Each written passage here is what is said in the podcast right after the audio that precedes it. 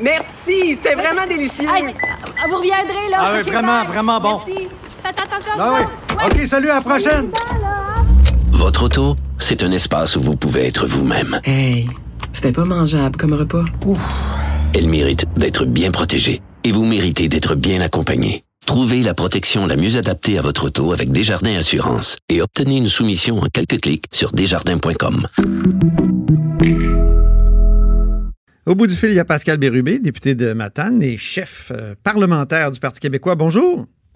Bonjour. Chef parlementaire, j'y pense. euh, Vous, euh, la course est, est relancée. Avez-vous hâte de- d'en finir avec ce rôle? Ben, c'est la deuxième euh, rallonge de mandat que j'ai. Je devais terminer à la fête nationale. Ensuite, c'était à la fin août. Maintenant, c'est en octobre. Alors, euh, ben, je vais faire mon mandat jusqu'au bout avec euh, la volonté d'aider. Et puis, je serai là pour faire la transition avec euh, le nouveau chef le 9 octobre prochain. Pas fatigué euh, de, de toutes ces rallonges? Non, ça va. On a une belle équipe et puis on travaille bien ensemble. Puis on sait, on sait ce qu'on s'en va, ce qu'on a à faire. Alors, euh, quand on est bien entouré, ben, ça se passe euh, toujours bien. Parlons du collège Dawson, qui est le plus gros cégep au Québec.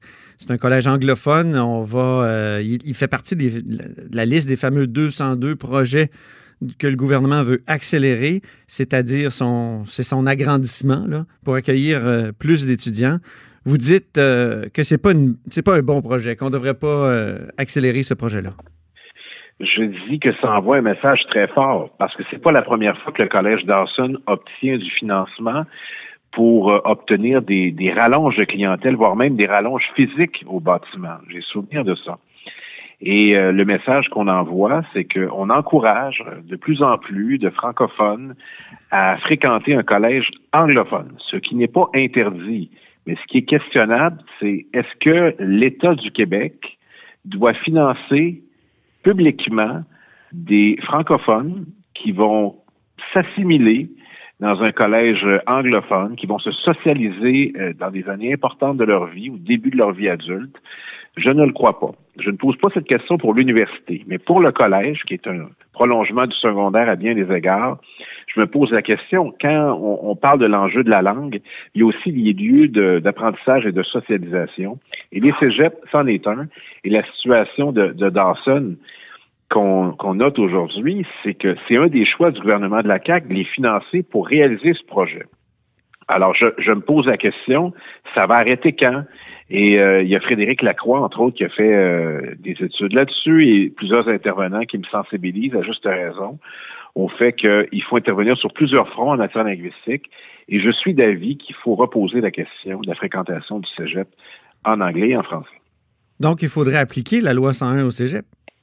Il faudrait voir les modalités. Euh, Il y avait, avec le temps, différentes euh, formules possibles où euh, il y avait aussi que les anglophones puissent apprendre le français euh, dans des cégeps francophones à certains moments de la formation, mais des étudiants à temps plein qui passent directement du secondaire francophone au cégep en anglais et l'État finance ça.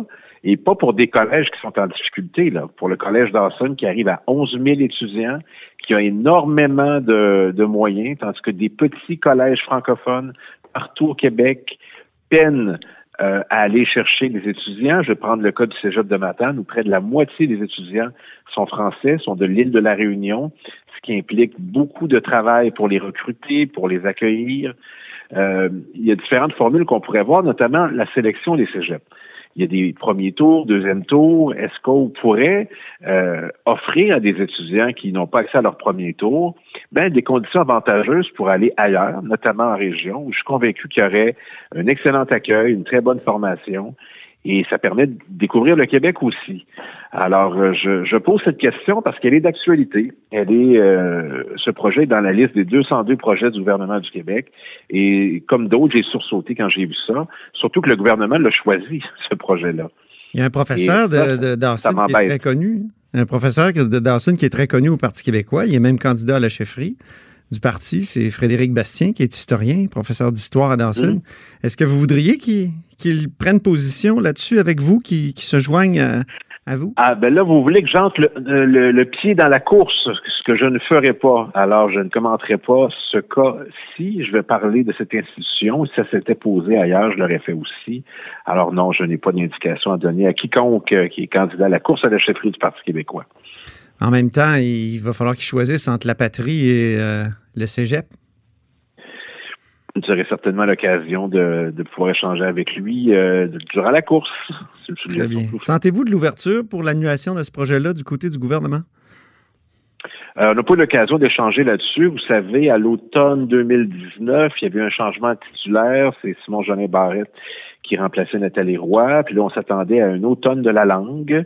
Ce n'est pas arrivé. Oui, je me souviens. Oui, vous m'aviez dit ça.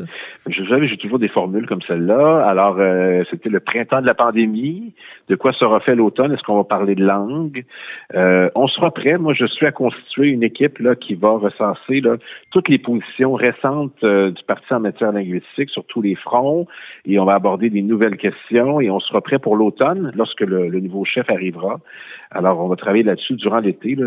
J'aurai l'occasion de l'annoncer demain, mais oups, je viens de le faire avec vous. Oui, euh, Qu'on relance euh, vraiment là, toute la réflexion intellectuelle sur euh, la langue. Et là, allez-vous rencontrer Simon Jolin Barrette pour lui dire qu'il faut faire pression sur Christian Dubé pour qu'il retire ça du, euh, du, du, du, fameux projet de loi 61? Ben, peut-être qu'on va prolonger la session parlementaire et que l'occasion me sera donnée de questionner, mais j'ai commencé à le faire ce matin au point de presse. Mm-hmm. Et puis, je l'ai fait sur les réseaux sociaux.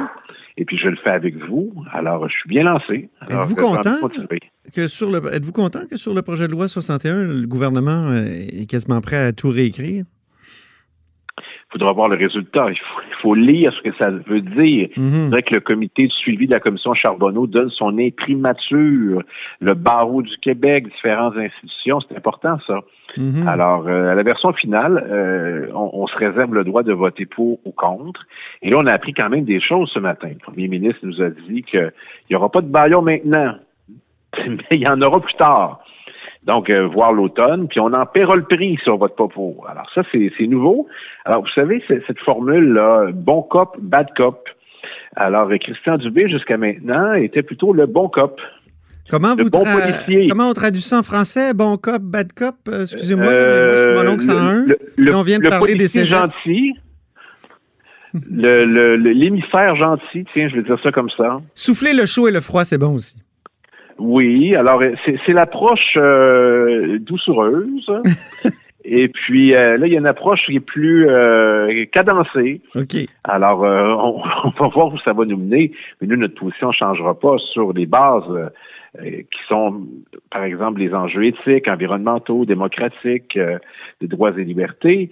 Tout ça est très important. Et même si on nous évoque en chambre, parce qu'on fournit une liste au premier ministre avec, tiens, le projet de Pascal Bérubé, c'est lui. Là, il faut le dire au moment où il pose sa question. C'est ce qui est arrivé hier en voulant dire, ben, si vous êtes contre ça, vous êtes contre le tronçon de route qui est dans le projet.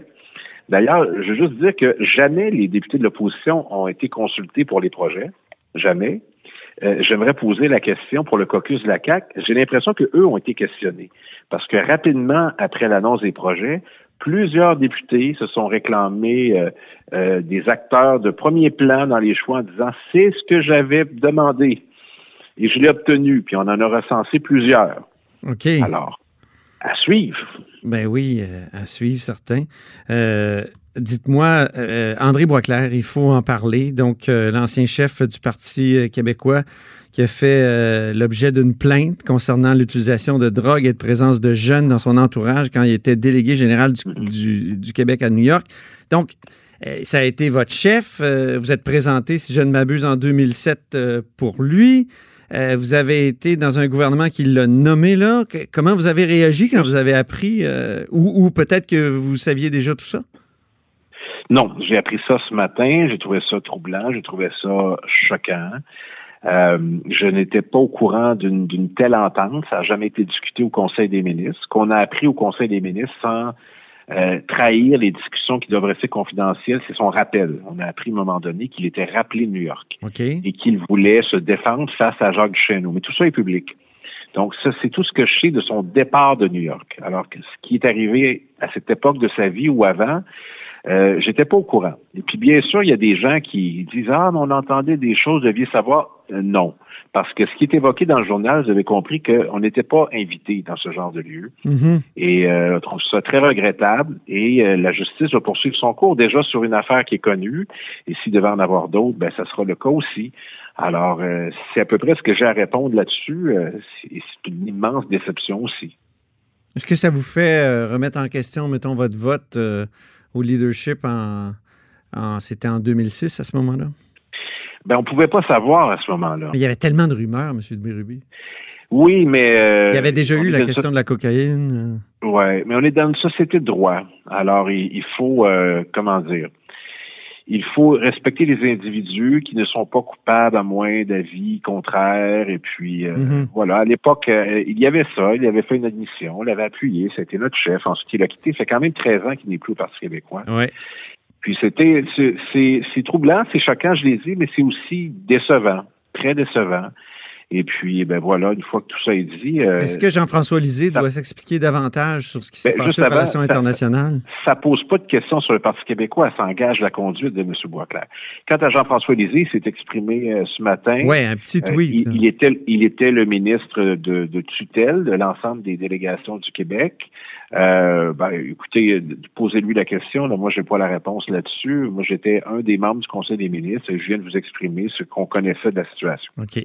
Euh, je terminerai avec vos relations avec François Legault. Est-ce que ça s'améliore? Parce que ça a été assez orageux la semaine passée. Vous avez claqué la porte du Salon Bleu. Euh, Elle était ouverte, j'ai pas eu besoin de la claquer. bon, alors, ben oui, c'est ça. En période de pandémie, les portes sont ouvertes.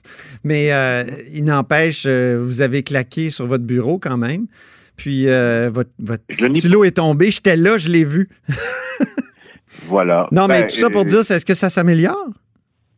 Ben, je- rappelons les faits. Il a dit quelque chose qu'il savait éminemment faux. Il a choisi de le dire quand même. Et ça a touché ce qui est le plus précieux pour moi, mon, mon intégrité, surtout de député de circonscription.